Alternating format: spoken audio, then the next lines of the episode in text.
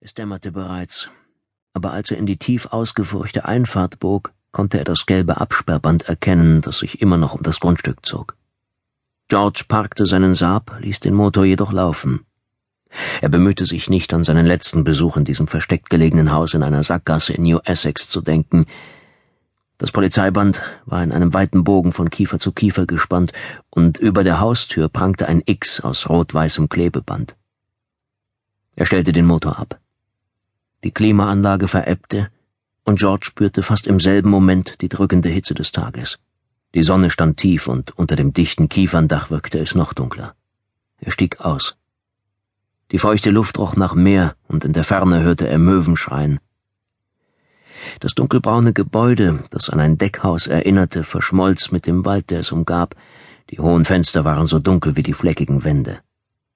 Er bückte sich unter dem gelben Band hindurch und ging zur Rückseite des Hauses. Er hoffte durch die gläserne Schiebetür von der halb verfallenen hinteren Veranda ins Innere zu gelangen. Wenn sie verschlossen war, würde er einen Stein durch die Scheibe werfen.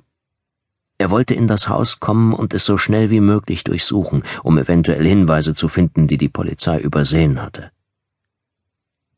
Die Schiebetür war mit Aufklebern der Polizei bedeckt, aber unverschlossen. Er betrat das kühle Haus und rechnete damit von Angst aufgefressen zu werden. Stattdessen überkam ihn ein unwirkliches Gefühl der Ruhe, wie in einem Wachtraum. Ich weiß, wonach ich suche, wenn ich es gefunden habe. Es war unverkennbar, dass die Polizei das Haus gründlich durchsucht hatte. Auf mehreren Oberflächen waren Reststreifen von Fingerabdruckpuder zu sehen. Das Drogenzubehör auf dem Kaffeetischchen war verschwunden. Er wandte sich dem Hauptschlafzimmer auf der Ostseite des Hauses zu. In diesem Raum war er noch nie gewesen, und er erwartete ihn unordentlich vorzufinden. Als er die Tür öffnete, lag stattdessen ein leidlich aufgeräumtes großes Schlafzimmer vor ihm mit geblümter Bettwäsche auf dem Doppelbett. Gegenüber dem Bett standen zwei niedrige Kommoden, jeweils mit einer Glasscheibe bedeckt. Unter dem schmutzigen Glas steckten verblasste Polaroid-Fotos, Geburtstagsfeste, Abschlussfeiern. Er öffnete die Schubladen und fand nichts. Es gab ein paar alte Kleidungsstücke, Haarbürsten, noch nicht ausgepackte Parfümflaschen, alles mit dem unangenehmen Geruch von Mottenkugeln. Eine mit Teppich ausgelegte Treppe führte zur unteren Ebene. Als er an der Haustür vorbeikam, bemühte er sich angestrengt, die Bilder nicht in seinen Kopf zu lassen, aber er sah einen Moment länger auf die Stelle, wo der Körper gelandet war, wo die Haut ihren typischen Hautton verloren hatte. Am Fuß der Treppe bog er nach links in einen großen verputzten Keller. Es roch muffig in dem fensterlosen Raum. Er versuchte den Lichtschalter, aber der Strom war abgeschaltet. Er zog die kleine mitgebrachte Taschenlampe aus der Gesäßtasche und ließ ihren dünnen, schwachen Strahl durch den Keller wandern. In der Mitte des Raums stand ein schöner alter Billardtisch mit rotem Filz statt grünem, auf dem die Kugeln wahllos verteilt lagen.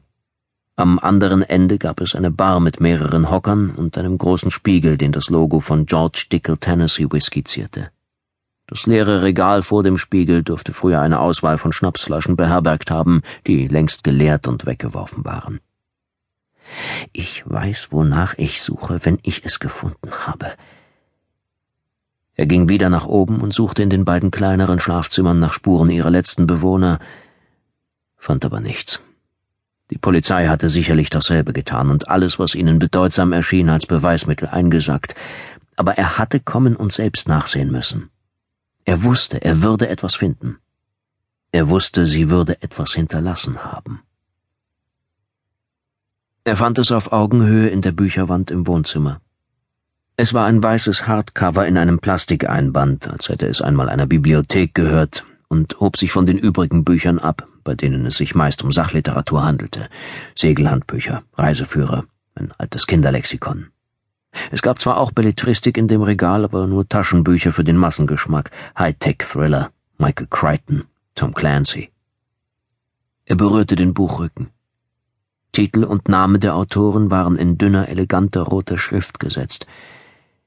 Rebecca von Daphne du Maurier. Es war ihr absolutes Lieblingsbuch. Sie hatte ihm in dem Jahr, in dem sie sich kennenlernten, ein Exemplar geschenkt. In ihrer beider Erstsemester im College. Teile davon hatte sie ihm in ihrer Studentenbude in kalten Winternächten laut vorgelesen. Er konnte ganze Passagen auswendig. Er zog das Buch heraus und fuhr mit den Fingern über die Ränder seiner Seiten. Es klappte auf Seite sechs auf. Zwei Sätze waren mit sorgfältig gezogenen Linien eingerahmt. Er erinnerte sich, dass sie auf diese Weise Markierungen in Büchern anbrachte. Keine Neonmarker, keine Unterstreichungen, nur exakt gezeichnete Kästchen um Worte, Sätze und Abschnitte. George las die markierten Worte nicht sofort. Das Buch war nicht zufällig an dieser Stelle aufgegangen, sondern weil eine Postkarte zwischen den Seiten steckte. Die Rückseite der Karte war leicht vergilbt vom Alter. Sie war nicht beschrieben. Er drehte sie um und blickte auf das Farbbild einer Maya-Ruine, die mit dem Meer im Hintergrund auf einer gestrüppreichen Klippe stand. Es war eine alte Postkarte. Das Meer war zu blau und das Gras zu grün. Er drehte die Karte wieder um. Die Maya-Ruinen von Tulum las er dort. Quintana Roo, Mexiko.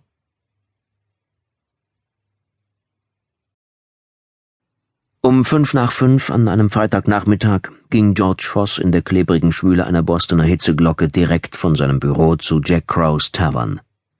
Er hatte die letzten drei Arbeitsstunden damit verbracht, die Neuformulierung des Vertrages mit einem Illustrator peinlich genau Korrektur zu lesen und anschließend dumpf in den dunstig blauen Himmel über der Stadt hinausgestarrt. Er verabscheute den Spätsommer wie andere Bewohner Bostons die langen Winter in Neuengland, die erschlafften Bäume, die sich gelb färbenden Parks und die langen feuchtwarmen Abende weckten ihm die Sehnsucht nach dem Herbstwetter mit seiner frischen Luft, in der einem nicht die Kleidung auf der Haut klebte und man sich schlapp und müde fühlte. Er ging das halbe Dutzend Blocks zu Jack Crows betont langsam und hoffte, sein Hemd möglichst wenig zu verschwitzen. Autos ruckelten durch die schmalen Straßen von Back Bay, ihre Fahrer versuchten, dem Gestank der City zu entkommen. Die meisten Einwohner dieses speziellen Viertels planten ihre ersten Drinks des Abends vermutlich in Bars in Wellfleet, Edgartown und Kennebunkport oder an einem anderen Ort am Meer, der in einer einigermaßen akzeptablen Fahrzeit erreichbar war.